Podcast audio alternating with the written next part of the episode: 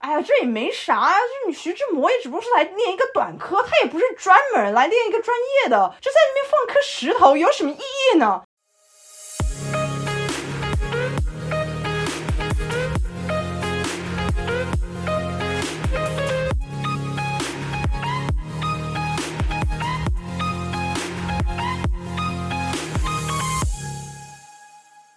欢迎收听咖啡厅隔壁桌谈话，我是 Michelle，我是 Lucas。我们的 podcast 会闲聊各种主题，跟你一种在咖啡厅喝咖啡的时候不小心听到隔壁桌聊天的内容。其实听众朋友不知道，我们有一段时间没有录音了。我跟 Lucas 啦，因为我们有录蛮多集的，所以你们不会有感觉。我们还是尽量维持周更，但实际上我们大概已经两个多礼拜。对，差不多，因为我们以前也是差不多每个礼拜录啦，现在就两个礼拜。那我这两个礼拜我先讲好了，我这边的重头戏就是我去玩了一个礼拜，就是出去游玩了一个礼拜，去了英国伦敦、剑桥跟牛津，因为其实就在旁边啦，主要是伦敦这样。你呢？两个礼拜在干嘛？我这两礼拜就是工作，然后跟去宜兰。哎，你好爱宜兰哦。没错，因为我刚刚想说讲宜兰，你就想说，哎，怎么又要去宜兰？对。我发现宜兰真的是台北的后花园，非常的近，很方便哎。你这就要小心点哦，很多宜兰人一定会气死，想说你是天龙国人，讲屁讲啊！没有，台北也可以对他们来讲是宜兰的后花园啊，一样啊，互相的。好的，好的。那你先讲你的英国的部分好了。哦，我会讲很久哎，就是希望大家不要听腻哎。好啊，那你就开始吧。好啊，那我就先打个消防针。那叫预防针，那不叫消防针。哦，搞笑。消防证是什么？为什么会讲错？我不是第一次去英国，我之前去过爱丁堡。可是，呃，我是觉得苏格兰的文化是不太一样的啦，所以我是第一次去伦敦，还有周边的一些小城市这样。那我对伦敦一开始的印象，在还没去之前，其实是蛮向往的，因为我觉得它就是一个大城市嘛。再加上它在历史上面其实也出现过非常多次，然后也觉得什么英伦风很美啊，觉得英式英文很优雅很好听这类的，所以我一开始其实是抱着高度的期望去的。那我去了一个礼拜以后，我必须说，英国或说伦敦是一个它有极端好的地方跟极端不好的地方。那你的极端好跟极端不好各是什么？但这是我个人的定义哦，就是你们一定可以去一趟，你们一定也要自己去一趟，然后可能可以印证我或打脸我这样。极端好的地方是，他们的人真的超级友善哎，真的是超级，我有吓到，因为我对英国人的印象会比较偏向是他们比较高冷，那又加上伦敦是大城市，世界级的大城市，那我本来想说他们应该就是属于那种呃很冷漠，然后不想要帮你忙，可能说哦不好意思那边你可以问那边的服务人员哦，我要走了拜拜。我以为他们的态度是这样，可是我在伦敦。遇到的每一个人，尤其是我刚到的那个时候，我大概问了十几个人路吧，每一个人都超级友善，是真的。你只要敢开口问他，他就真的全心全意在帮助你解决问题。哇，你讲到这个超级友善，让我想到说，我走访了好几个城市，应该也几十个城市，让我觉得最友善的地方，你知道是哪里吗？我猜荷兰吧。你怎么知道？因为荷兰人的英文也不错，我觉得这是一个很大的点。对，而且他们真的是很愿意帮忙，所有的路人都是，包括甚至有一些是旅客。对，我可以理解，因为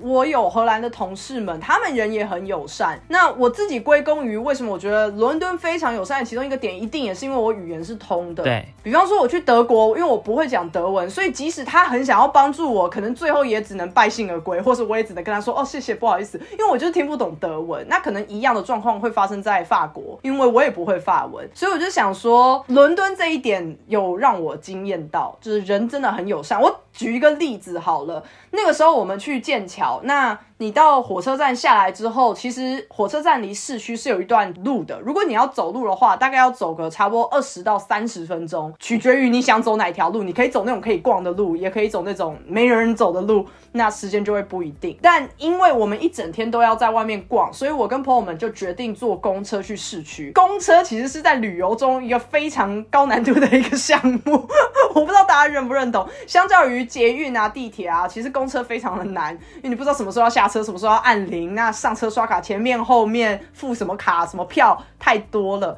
所以我们其实站在那个资讯牌前面站非常久，一直在研究说我们是哪一个方向，哪一台车可以坐。那就在我们已经在那边等了五分钟的时候，就有一个英国人从远方走过来，那他其实是比较算是一个业务吧，就是讲讲业务很怪，可我的意思是，大家有没有去过日本浅草那边会有很多人力车，就是有一些人他会看到你是观光客，他就会问你说你要不要来坐人力车的那种状况。那剑桥是一个可以划船的地方，方所以那个人其实是在拉旅客要不要坐船游船这样子，所以他其实手上是有拿那种游船的板子，然后问你要不要玩的。所以当时他向我们走近的时候，我们还想说完蛋了，完蛋了，我们现在在找公车，我们没有要游船。我还想说完蛋，我等一下要怎么拒绝他？我好讨厌拒绝人。然后可是他一靠近我们的第一句话是说不好意思，我纯粹只是想问你们要去哪里，然后我可以告诉你们要坐什么车，因为我看你们已经站了五分钟了。真的没有要推销哎。对他人非常好，然后我有吓到，我就马上跟他说：“哦，其实我们要去市区，可是我不是你确定要在这一侧坐车还是对面坐车。”然后他就马上说：“哦，我告诉你，几乎每一台车都会开进市区，因为大家都要去市区，所以你只要在对面那边每一台车，你只要有来你就上，他一定会到市区。”然后我们就超级感谢他们说：“哦，好，谢谢。”然后我们要走的时候还会说：“啊，我可以接你们那个游船真的很棒哦，你们可以去游一下，这样。”哦，就顺便推销一下而已。对对对，可是他就走回去了，他也没有真的拿出。什么宣传单怎么样的那一种，所以我就说英国人的友善是到这个程度的友善。我觉得人这一块非常的重要，因为如果人友善的话，你对于这个城市、对于这个国家就会有好感度非常的提升，很加分。真的，尤其是你很惊慌的时候，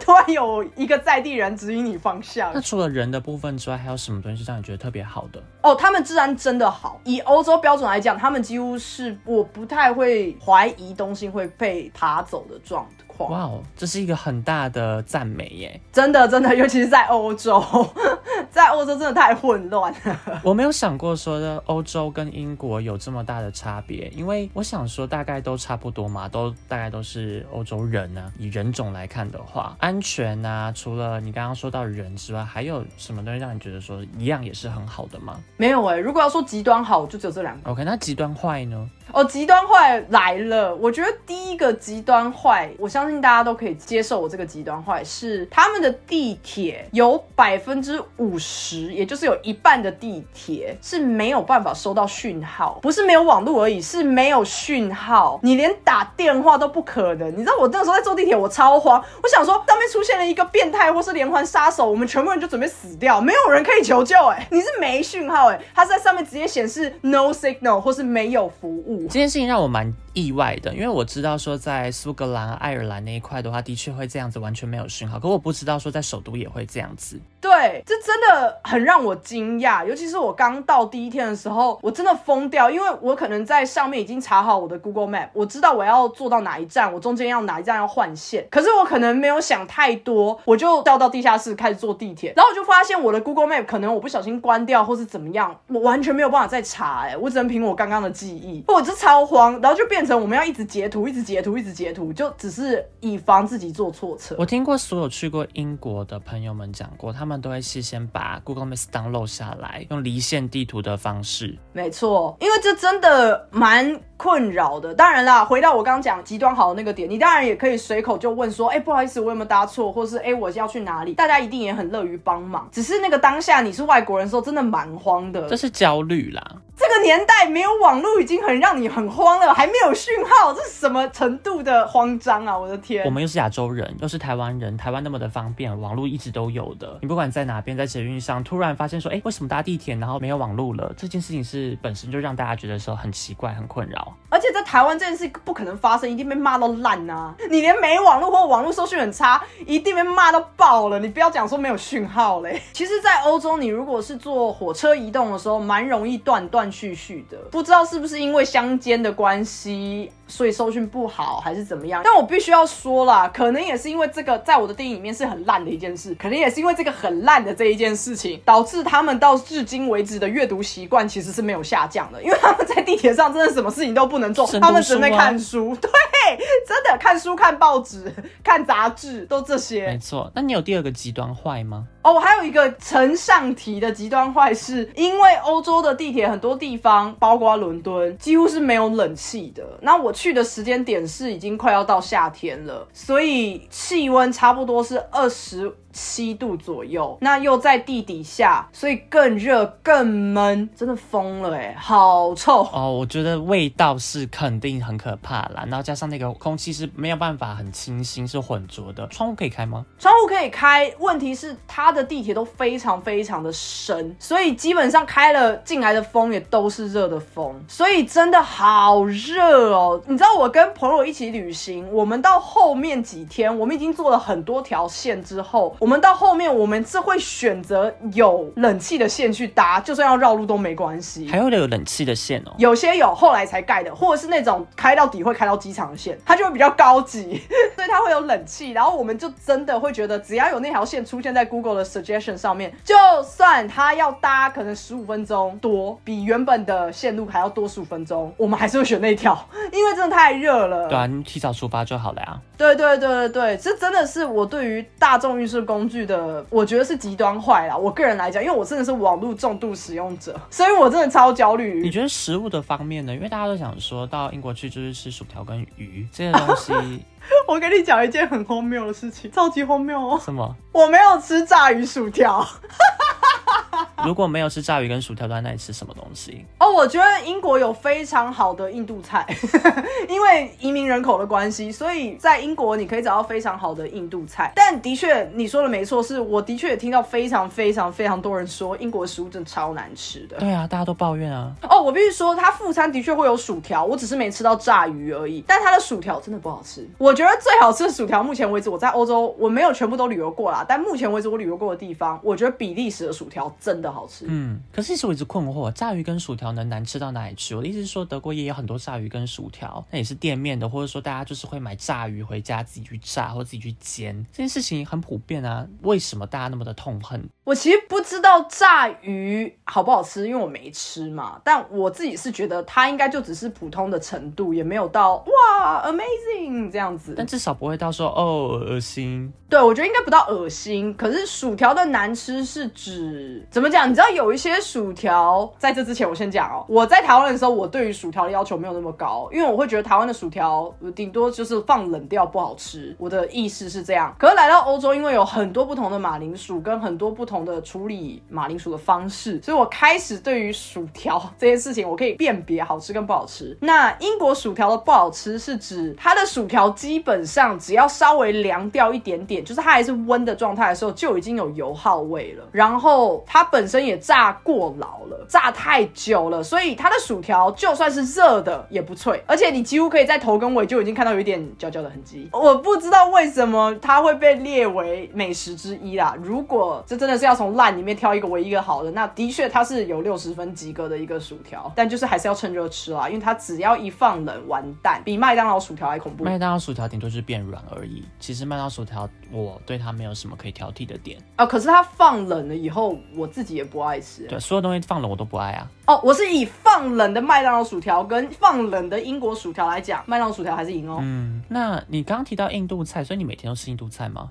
没有啦，我们其实吃的，我们不一定先说不一定每天都是在正餐时间吃饭，我们有去安排一些，比方说早午餐，然后是去吃它的中文叫司康吧，就是 scone。对。然后还有吃英式的早餐店，就是去体验一下他们英式的一个大早餐会长怎么样，就是可能有太阳蛋啊，然后有那个叫什么番茄豆那种东西。然后我们也有去吃披萨，或者是吃一些汉堡，再来就是印度菜，大概是这样吧。你说你总共吃一个礼拜嘛，对不对？对对对。然后一个礼拜之内，你去了剑桥，去了伦敦，去了牛津这三个地方。嗯嗯嗯。那你最最推荐哪一个地方呢？哇，这很难推，因为我觉得三个的属性不太一样。因为伦敦其实就是大城市，然后你当然可以做很多事情，比方说我去看了《悲惨世界》的歌剧，Le，很好看，我非常推荐大家安排一个晚上去看。它需要三个小时，但是它的整个节奏已经非常紧凑了，它已经几乎只演重点。状况之下，他还是演了三个小时，但非常非常好看。再来是因为我本人是哈利波特迷，呃，我希望听众里面也有，所以你可以安排一整天的时间去参观他的摄影棚。六月的时候，在东京有开一个新的哈利波特的一个场馆，很类似啊，因为我有看到东京里面的一些照片，这样子。我是还没有去过东京那个，当然他六月才开。可是英国的这个是你真的可以安排到一整天的。就是首先第一个是他本来摄影棚的位置就不是在市中心，所以你在订他票的时候，其实他会连一个接驳车帮你一起订。那你要先从坐他的接驳车，而且要坐蛮久的，哦，要坐五十分钟左右，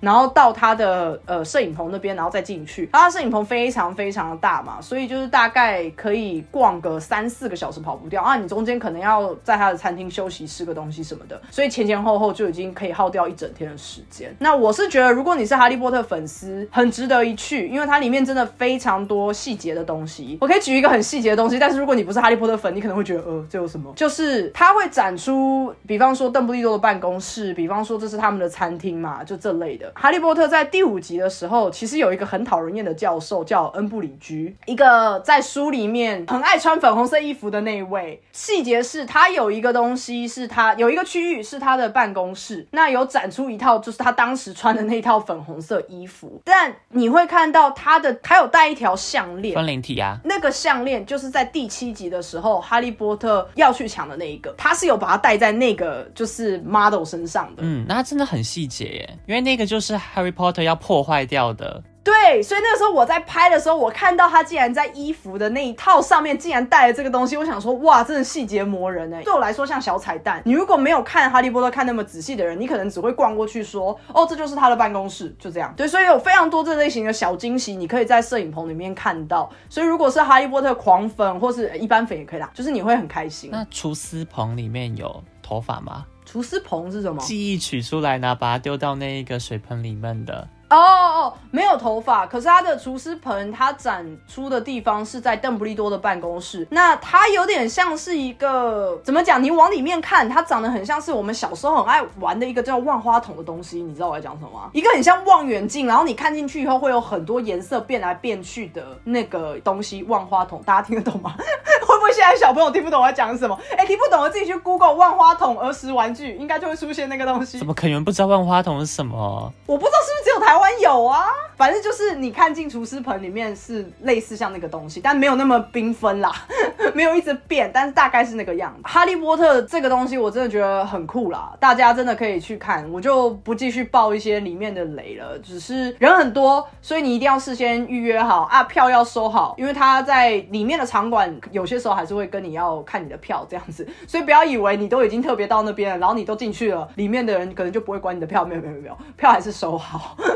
所以就是要小小小小的提醒这样子。接下来的两个点，剑桥跟牛津，我如果硬要我比的话，哦，我喜欢剑桥，因为剑桥给我一种一言以蔽之叫做又会玩又会念书的感觉。牛津给我一种，它是一个非常富有历史性、古老但偏死板的一个智慧之城。就是我们是先去呃牛津的，然后我们去牛津的时候，呃，当然是先去参加一些他当地的一些导游的那些 tour 什么的，可以看牛津大学最古老的图书馆，但不是很能进去啊。你只会在一个大概五十公尺的一个地方活动。那那个导览员他也会用轻声细语的方式告诉你，可是那个导览员真的非常的有热情，所以他从头到尾都不停的在介绍说他们里面的馆藏有多厉害，然后他们现在每个礼拜还会收到多少多少多少的书籍跟书藏，但他们很努力要把它怎么讲 digitalize，就是电脑化。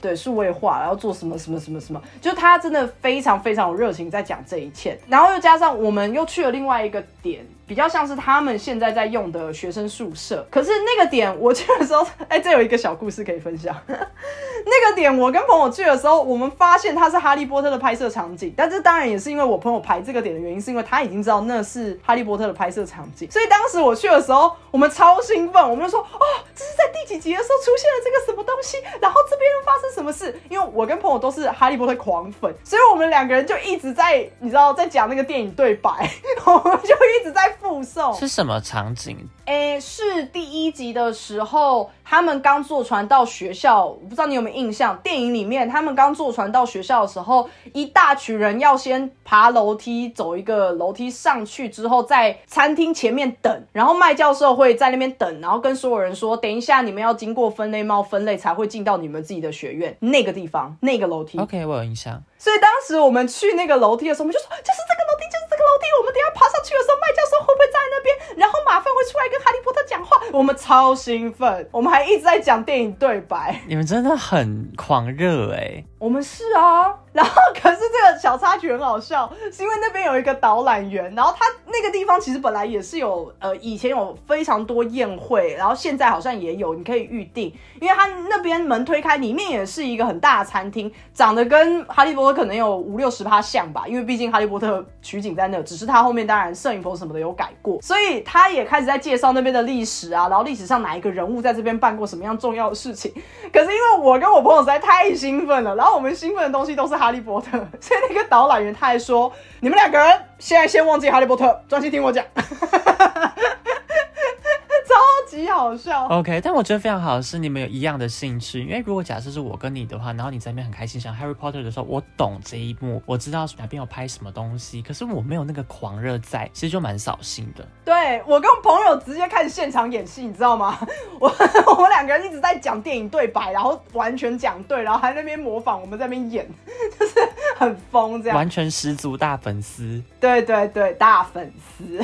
除了这个之外，你说还有剑桥嘛？对，剑桥的话就真的一定要游船。其实游船它整个城市都是有点像是被河包围的那种感觉。可是因为刚好我们订的那个船票，负责帮我们撑船的那个小哥，他人蛮好的，而且他也懂很多历史。我不知道那是不是他们每一个船夫都会啦。必须的吧？帮我们的这个船夫，他真的是一栋一栋介绍，所以又加上你是很舒服的，又很就是轻松的坐在那个船上，你也不用真的自己就是调方向或是怎么样。然后那船夫又一动一动跟你介绍，然后什么，然后你会从他的话语间知道说他就是非常骄傲，他坐在这个地方，然后会偷偷的说，哎呀，我跟你讲啊，我们这边比那个牛津好太多了，你就会觉得很有趣，因为这两个地方的确都非常的有名，然后学大学来讲的话也都非常厉害，所以会有竞争意识很正常。然后所以他就会说什么。我跟你讲啊，我们的足球队是世界上最老的足球队。当然，我们没有那么强，我们现在就是也踢不上是什么厉害的强队。可是我们以这件事情为傲，我们真的是最古老的足球队什么的。你就会听到这些东西，就是觉得很不错。所以整体的氛围来讲，我才会比较喜欢剑桥，是因为牛津真的比较像是知识的殿堂那种感觉。然后再加上那天真的太热了，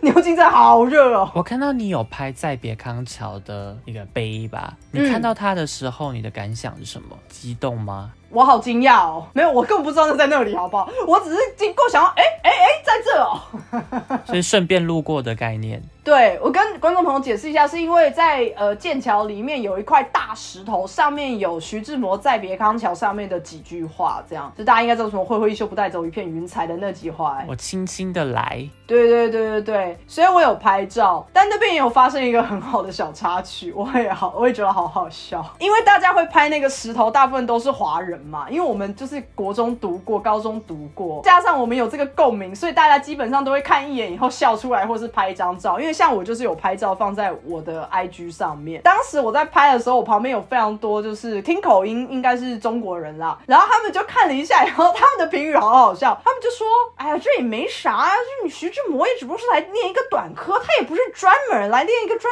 业的，就在那边放颗石头有什么意义呢？”好像然后哦。我就对我笑出来，然后当时我就跑去跟我朋友说：“哎、你有听到他们刚刚讲什么吗？”然后因为我朋友在另外一边拍照，他说：“怎么了？”我就重复这句话，然后我朋友就笑出来说：“他们好严格哦，那个年代出国已经很不容易了，算了啦，我们要谴责的是他不要乱玩女人，而不要在那边强调说他不是本科。”对，陆小曼跟林徽因，我就觉得好好笑，就是听到他们那个那个出发点这样，我就觉得很好玩。对，可是我不是冲着那块石头去的。那个石头上面写的是繁体体中文是吗？好像是哎、但其实没有那么容易阅读啦，不知道是不是当初科的状况，所以我没有很专心看，但应该是繁体中文没错。嗯，因为它真的只有刻几句而已，它并不是刻整首诗。对对对对，好像三四句话而已吧。对啊，所以那算是一个意外插曲啦。我其实不是冲着那颗石头去到那一栋后面的那个景点的，我真的不知道。好，蛮有趣的。我还没有去过英国，其实我曾经有买过去英国的机票，我印象中单程还来回只要十五欧元，可是我后来就没有去。我记得，我记得你当时买到超便宜的机票的时候，你还有跟我说，哦，看你有没有时间，因为我记得那是在你要离开德国前的最最后一阵子了，所以你当时有想说，哦，买到一个便宜的机票，我还没去过那个地方，还是我挤出时间去去看这样。对，那时候是 Ryanair 联航，那因为我已经先去了意大利了，然后又去了瑞典，又去了布拉格，连续一个月排四趟旅游，其实蛮累的。所以最后我就想说，我不想旅游了，我已经想回家了。那机票没有多少钱，我就舍弃掉机票，因为如果我今天出国的话，我还要有额外的住宿费用跟吃的部分，因为这样吃我就不可能吃的非常的简单。那当时是个非常非常穷的学生，这个钱也是从家里来，所以我就想说那就算了吧，就不去了。后来有点小后悔耶。我是觉得以后还是有机会啊，毕竟这种城市以后也很难说，可能会去转机，或者是就跟朋友去玩之类的，所以还好啦。但如果假设真的是去英国的话，我可能会想要去爱尔兰都柏林，不好意思，爱尔兰不是英国哎 但是因为它是大英不列颠的其中一个小分区，我知道啊，就是，所以我刚想说，英国人听到会不会生气？说你要来英国，但实际上你想要去爱尔兰。所以我讲但是啊，我觉得就是你可以去走走看啊，如果没去过的话，我还是推荐大家可以走看看，因为毕竟有非常多的景点，比方说像大笨钟啊，也可以去看一看，夜景也很美，然后也可以去里面，就是英国议会里面，其实非常非常好看，还有大英博物馆啊，也是世界知名的。对你有去吗？我有去啊，大英博物馆不用钱，你可以直接进去。里面有像木乃伊耶，有，我有拍到木乃伊，可是我还是要说，大英博物馆一样没有冷气，好热，那他们怎么维护这些珍宝？我不知道，它是里面有一些厨师，然后温度控管，但是用东西罩起来，是不是？全部都有东西罩起来，哦那所以我怀疑应该是罩起来这样控管的。可是没有冷气，真的好热。我跟朋友也是进去没有很久，我们就说不行，太热了，先离开吧。我在猜它里面没有冷气的原因，是因为它不想要所有旅客都跑进去吹冷气，也有可能，因为这样会破坏掉那个地方的氛围。也有可能，但是毕竟这种世界知名的大博物馆本来就会很挤啦，所以就算它冷气开再强，我觉得在里面可能也还是觉得很热。给他一个公道啦，就是他可能有开空调，我可能我不觉得他一丁点都没开，这样子会闷死吧？还是很热，还是很热。只是所以我说，就是如果大家要去伦敦的话，我还是推荐的。你没有去过的话，还是推荐啊。就是很多地方都可以走，就加上人很好又很安全，有什么有什么好怕的？语言也通嘛，大部分的人。对，语言很通，就解决到很多问题了。对对对，所以这一趟英国行整体来讲，我其实给的分数蛮高的，尤其是我又是哈利波特的粉丝哦。我也有去福尔摩斯的故居吗？就是贝克街那边。好像 B 二二一吗？对我自己也是福尔摩斯粉丝，所以我去我也是很兴奋。但是相较于哈利波特，它就没有那么大的场景，当然，所以我没有就是太细的介绍，因为我讲完你可能就不会去了，它真的很小一个，所以就大家自己去。但推荐要去一下，如果你是福尔摩斯的粉丝，就去吧。所以你没有买什么纪念品之类的呃，我有买哈利波特的纪念品，但我没有买福尔摩斯的纪念品。哦？因为福尔摩斯我看很多人买什么鸭子，福尔摩斯纪念品我真的我有逛，但我没有买。哈利波特的话，当然路上有些有一些商店，但我觉得主要最多的纪念品最多品种类的。当然是他自己的摄影棚啦。那我的纪念品也是从那边买的。有些人可能会去王十字车站，因为那边也有他的一个大店，还有一个就是模拟九又四分之三号月台的一个手推车。但我就没有特别去排了，因为人真的太多了，又加上我去摄影棚，摄影棚里面其实也有，所以我们就没有特别去排王十字的那一个。但我有去王十字转车好几次啦，所以才有一直经过那个地方。OK，我有几个朋友，他们去哈利波特的那个店都买魔杖，买好多根，五根之类的。可以理解，在那个氛围之下，我也超想买那个长袍的啊、那你长袍就要搭配魔杖啊。对啊，因为就觉得哎、很好看呢，然后在这边走来走去，好帅哦。可是就会理智线尽量维持，住想说不行，长袍回去我是绝对不会穿的，对啊，你怎么可能会穿出去？我完全不相信你会穿出去。不可能啊，就可能只会有一些，比方说万圣节要扮装的时候，哦，好棒哦，直接穿上去，然后就去了。就是很浪费钱的东西，完全不实用。对对对，那我最后再分享一个点，可是这个点呢，我我要讲的事情跟英国不算是有直接关系，我觉得是对于所有你没有来过欧洲旅游的人，或是你很少来欧洲旅游的人，算是给你们一个怎么讲警戒吗？或是一个想法，你听听，下次你要来玩的时候，大概跳出来说，哦，米歇有讲过这件事情哦，三思一下这样。然后我觉得你一定会认同我，再次强调，来欧洲旅游，饭店钱不要省。饭店钱不要省，你住到很烂的，是不是？其实没有到很烂，我必须承认，我们付的那个钱的那个价格，跟我们相对应得到的服务跟房间，我觉得是可接受的。但是因为跟我一起去旅游的朋友们，他们是没有欧洲旅游经验的，所以他们比较期望的是在亚洲会至少会有的那样子的服务，所以他们比较像是有点被吓到。可是实际上我是比较淡定的，因为我会觉得这本来就是我期待在欧洲，我付什么样的价格，我就有什么样子的服务。好，这样讲可能会太空。我来解释一下什么意思。如果如果你是没有来欧洲玩过的人，那你又希望你可以好好好好的休息。所谓好好休息，是你饭店房间里面床好睡，然后有足够的空间给你开行李，且一应俱全，有吹风机，有洗发乳，有润发乳。对我讲的这些都是有可能会没有的。我现在讲的这些，如果你是要一个正常的环境的话，且你想住饭店，最后补上这一句，你是喜欢住饭店的人，请你去挑四星级以上的饭店。当然呢。不用大品牌。但请你去挑四星以上的，因为在欧洲真的是一分钱一分货的最常体现的代表。我跟朋友这次住的饭店是三星左右，我们真的是里面是没有附洗发乳跟呃就是沐浴乳的，正常。对我来说也是正常的，但是对于我两个朋友来说，他们其实第一天到的时候，他们有惊讶到，然后就觉得说，哎，没有在在欧洲非常的正常。所以其实我已经做好这个心理准备，然后再加上不一定会有吹风机，有些是可能柜台有几只，你要提前去跟他借。压个证件借之类的，有些是可能会有，有些是真的完全没有，所以这一点也要很小心。当然了，你在订房的时候，你就要大概看一下了。只是我会特别解释，是因为这在亚洲基本上不太会发生。你就算在日本住一个很便宜的旅馆，因为日本的服务品质实在太好了，它一定会有这类型的设备啦，所以你根本可能会不小心漏掉，你不会去检查这一项，这样。所以我会说，你在欧洲旅游，这真的要小心，你不要为了贪便宜去订了一个你觉得太好了、太便宜了吧，结果你进去之后，你会疯掉的。一个饭店，其实我跟卢卡斯之前聊过很多，可是就是再次的提醒大家，在欧洲真的是一分钱一分货，这真是一个很大的差别。在台湾的话，就算是二星或三星的话，理论上都会有沐浴露跟洗发精，甚至还会有毛巾。对，那有一些的话说毛巾要自己跟他租借，要可能六十块或自己买下来。我有跟我的同事、前同事讨论过这个话题，就想要说他们在欧洲旅游真的是没有沐浴露、没有洗发精、也没有吹风机。结论就是他们真的住的太烂了，这是真的。所以大家如果没有来欧洲旅游的话，就是你可以骂，但你要记得带，不然你会很崩溃。哦，对，然后提醒大家，如果你真的要带吹风机端，你还要带转接头。没错，英国的插座跟欧洲的插座也不一样哦。对，是不一样的。你要看一下这样子。那我就大概小分享一下为什么我会讲这个饭店的事情，因为我们其实也遇到了几个我觉得蛮扯的事情，但我当下只想着要解决问题啦。只是我觉得我的朋友可能会比我更失望吧，因为他们的那个期待值一定是比我高的。因为对我来说，在欧洲发生什么事都不奇怪，可是因为他们算是第一次来欧洲，所以他们真的中间一度，我觉得说你们还好吗？我们才刚开始而已，不要这么崩溃啦。我们是一整个礼拜都待在同一间饭店，所以第一天到的时候，他们就已经先崩溃一次了。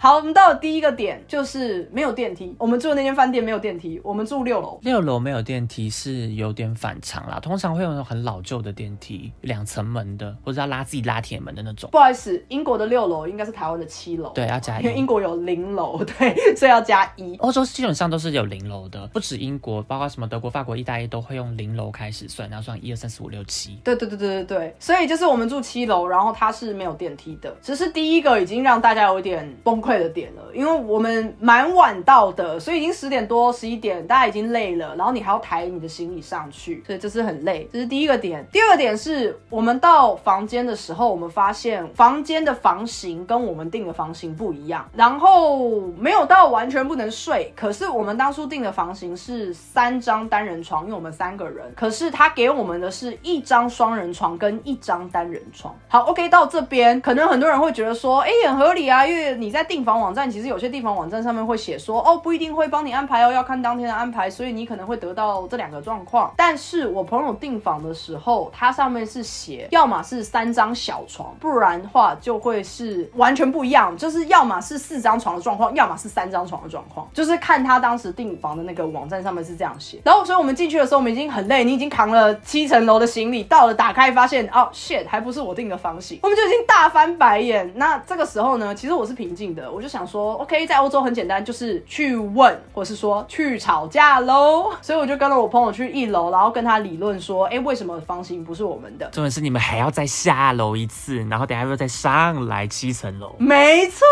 你们不能打电话哦，他没有室内电话，懒。所以我们真的一定要下去。他有给一组他的手机，可是他说有 WhatsApp，我有加，但是没有人有回应，永远发出去都是一个勾勾，就是没有在用。一个勾代表没有网络哎。呃，我不知道那个账号是不是死掉了啦。总之呢，那个时间点，我只觉得我想要赶快把事情摆平，我要休息睡觉，所以我跟我朋友就下到一楼去跟那个人说，呃，不好意思，这不是我们订的房型。然后他一开始当然是先跟我们说，哦，可是房型不一定啊，因为你们是三个人啊，里面是两张双人，诶，一张双人床，一张单人床，所以你们还是睡三个人。然后我就跟他说，呃，可是订房网站上面写要么三张床，要么四张床啊，那你是给我两张床，所以怎么样都是错的。他就跟我说，哦，可是你们三个人应该睡得下。我说这不是睡不睡下问题，是你们一开始就不应该给我这个房间。且我可以理解你会有房间的安排，但是我们订购日期已经是三四个月前了，我不觉得三四个月前我们订不到我们想要的房间。而且你网站上面就已经这样的写，然后你还给我一个莫名其妙的安排，这什么意思？对他其实从头到尾他也没有摆出一副他不想帮忙的样子，他其实是非常冷静的在讲他能讲的东西。那我也没有到真的很生气，但我也是就是回我刚刚讲的那些话。但你刚刚听起来超生气哎，我没有拉情绪，我只说哦，对你讲的很对，可是这跟我们当初定的就是不一样。那后来呢？然后他就说，那你们等我一下，我要打电话给我的主管。然后他就真的拿起电话，然后开始沟通。然后最后说，当天满房了，所以他希望我们委屈的先住一下那间，那隔天我们就可以搬到三间三个床的房间，然后我们就可以就是住到我们退房这样子。那对于委屈的部分，你们是同意的吗？他就说你们接受吗？我们就说我们除了接受，我们有别的方式吗？然后他就说我可以给你们多几床被子跟枕头，我不知道这样有没有办法帮助。可是没办法，你当下已经十一点半，所以我也不是那么会吵架的人，我也没有办法去跟他凹一个什么折扣之类的。我也很累，我只想要解决这件事。我就说你确定明天我们可以搬过去，且我可以住到退房？他说对，我保证。我说好，那请你在你们的电脑上面注明明天的那个人他要接受这件事。他就跟我说没问题，他一定会搞得很清楚。所以我们就先回房了。那后来有，后来有发生。可是第二件事情来了，当我们回房的时候呢，我们发现，因为我们住的是最高楼，然后很可以理解的是那栋房一定非常老嘛，不然会怎么会没电梯呢？所以它的水压有点打不上去，在洗澡的时候的水非常的小，再加上它没有冷水，所以是滚烫的水。请问怎么洗？这要怎么洗？对啊，满头问号。超小，然后我只好再下楼一次，你知道吗？我快疯了，我又从七楼冲下去，然后我问他说：“不好意思，先生，你们没有冷水，请问我要怎么洗澡？”然后他就跟我说：“哦，你要等一下，那个冷水来的比较慢，所以你要先让水开一下子，然后那个水会慢慢的就是变得比较好。”然后我说：“那如果没有好呢？”他说：“呃，我们其实，在三楼还有另外一个淋浴间，你可以去那边啦。”烂哎，这个完全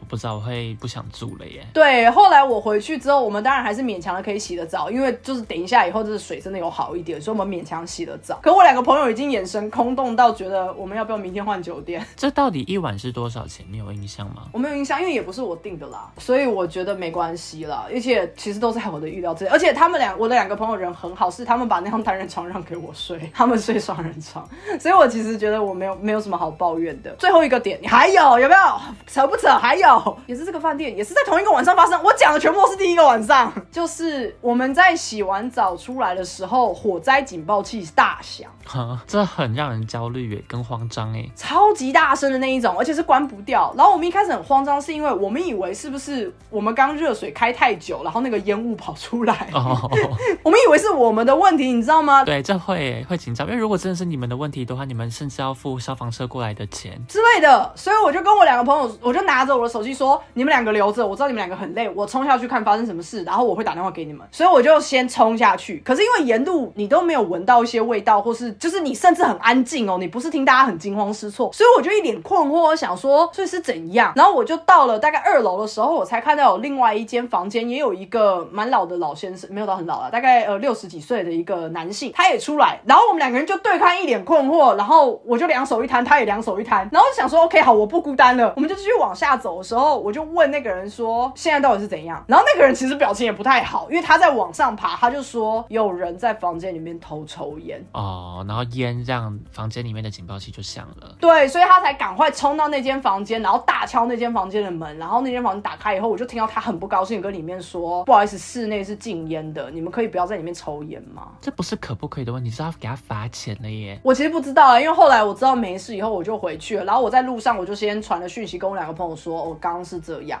然后两个朋友真的是骂到一个不行，因为我刚前面讲了这么多事情，已经累计了，你知道他们两个人的压力一定非常大。我当然也有压力，可是就是我说的嘛，我是欧洲就是熏陶过的人，所以我虽然觉得不合理，但是我觉得事情有解决就好。可我两个朋友是刚从亚洲飞过来，他们真的快要发疯了，你知道压力超大。对他们来讲，这一切真的要接受的东西太多了。他们没有办法负荷，对，所以后来第二天我们换到了呃三个床的房间，然后再加上接下来的几天，我们有点偏向苦中作乐啦，就会觉得第一天已经是最糟了，接下来只要平平顺顺的过完就好，这样。代表后面几天还是有一些些小苦的部分吗？有啊，因为在第四天早上八点的时候，火灾警报又响一次啊，所以又是有人在房间里面抽烟。我不知道，因为当时响的时候，我朋友超乐观，我其中一个朋友还很淡定的说：“哇，这间饭店还有 morning call 哎。”这种也是很反讽的嘲方式。然后后来我们出门的时候，我就有随口问那个柜台，已经跟第一天不一样了。我就问柜台说：“刚刚那个响警报器是怎样？”然后他就跟我说：“哦，这是误报啦。”我说：“什么意思叫误报？”然后他就说：“没有啦，没有，没事的，没事的。”然后我想说算了，我就不跟你吵了，我就出门了。这样饭店真的很重要，或是住宿的地方真的很重要。所以就是真的，为什么我一开始先打预防针的，跟所有的听众朋友说，如果你是没有去过欧洲的人，饭店钱真的不要省。就是大家听我这个旅游经验听听就好。当然，最后幸运的是，我们也很安全，东西也都没有不见，我们也成功的住完，就是一个礼拜。所以结论来讲是没有到太糟糕，但是那是因为我的标准极低，我只是讲求人身安全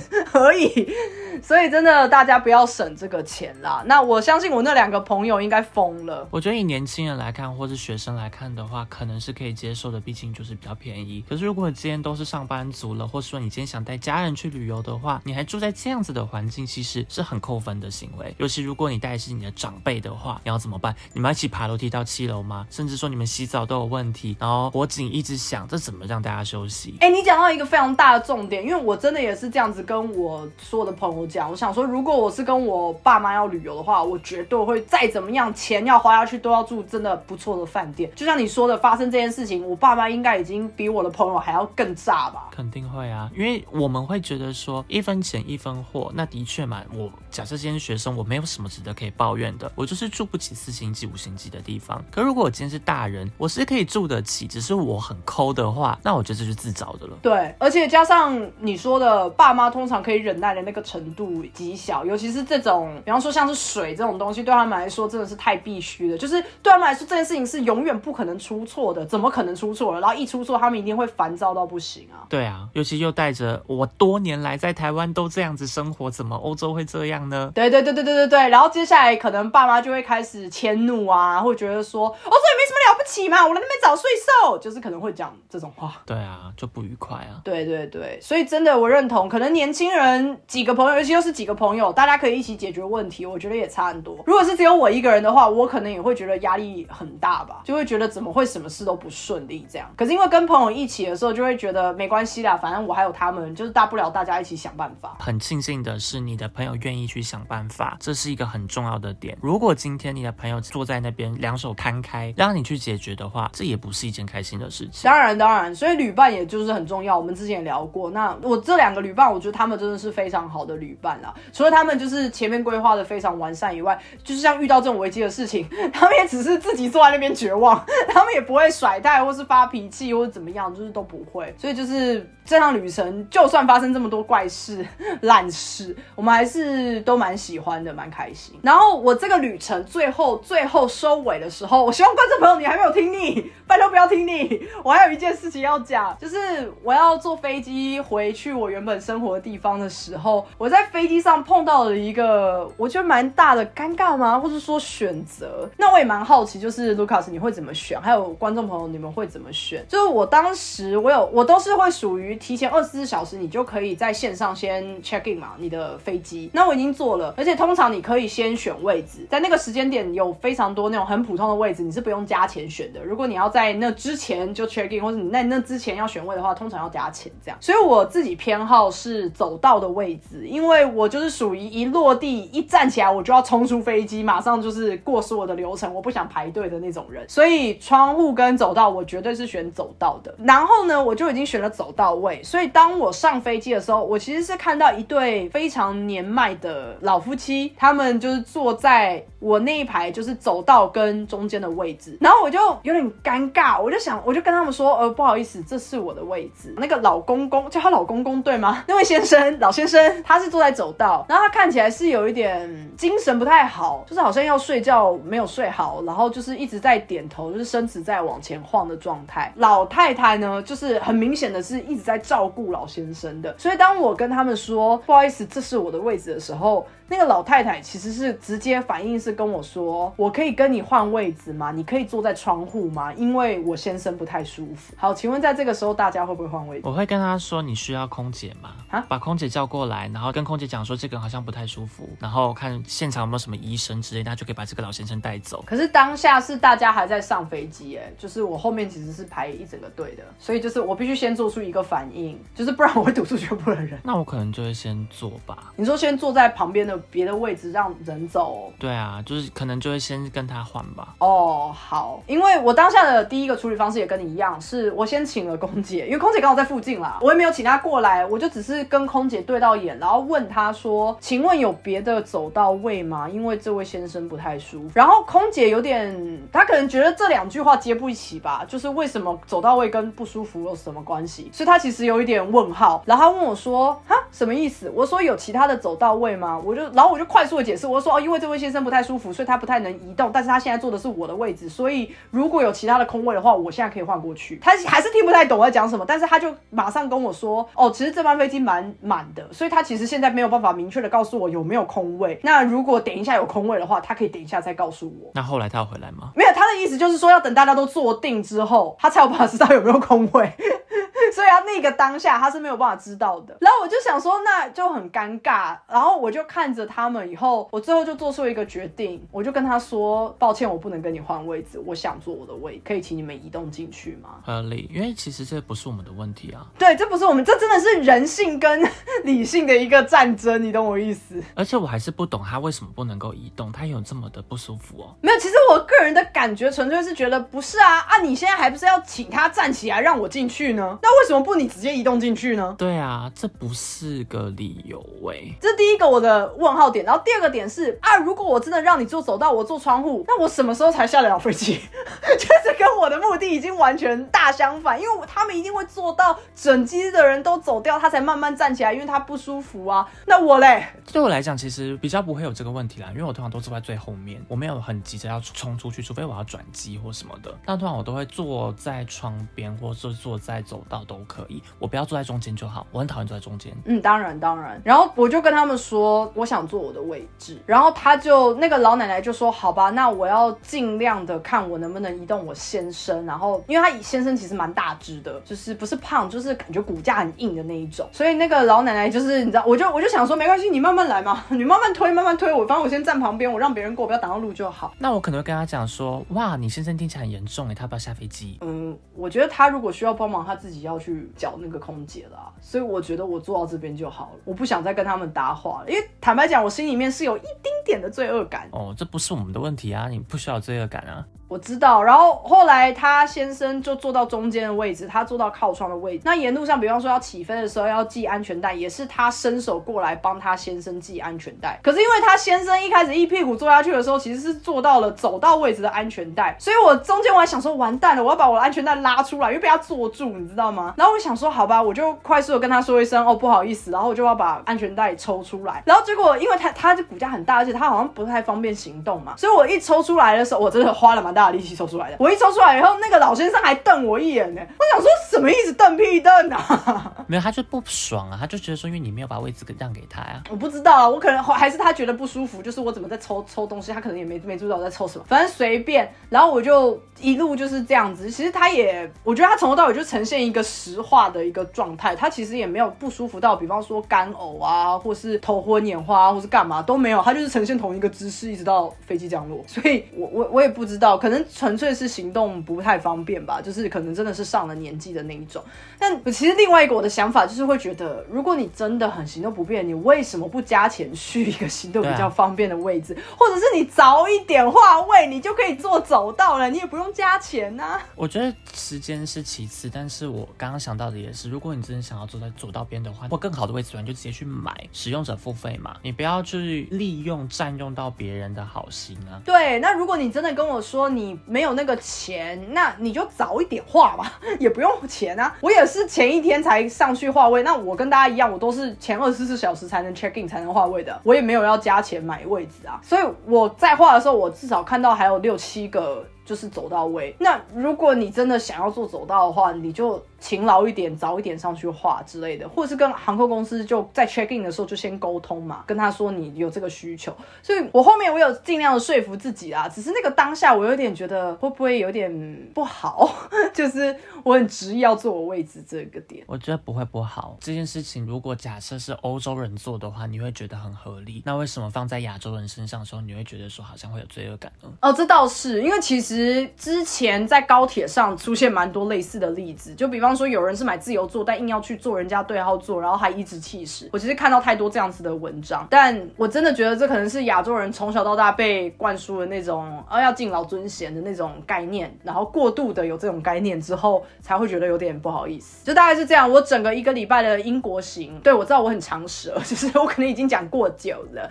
但就是大概是这样啦。好，那我们这个礼拜有点像是变成我。我的主场秀，英国主场秀，那 希望大家听得开心啦，就是有听进我的忠告就好。去欧洲旅游的时候，饭店钱不要省。那就没有去过英国的人，没有去过伦敦的人，你们还是可以去安排看看哦。喜欢哈利波特的人是绝对要去的，不会失望，真的不会失望。那我们就下礼拜见喽，拜拜。下礼拜见，拜拜。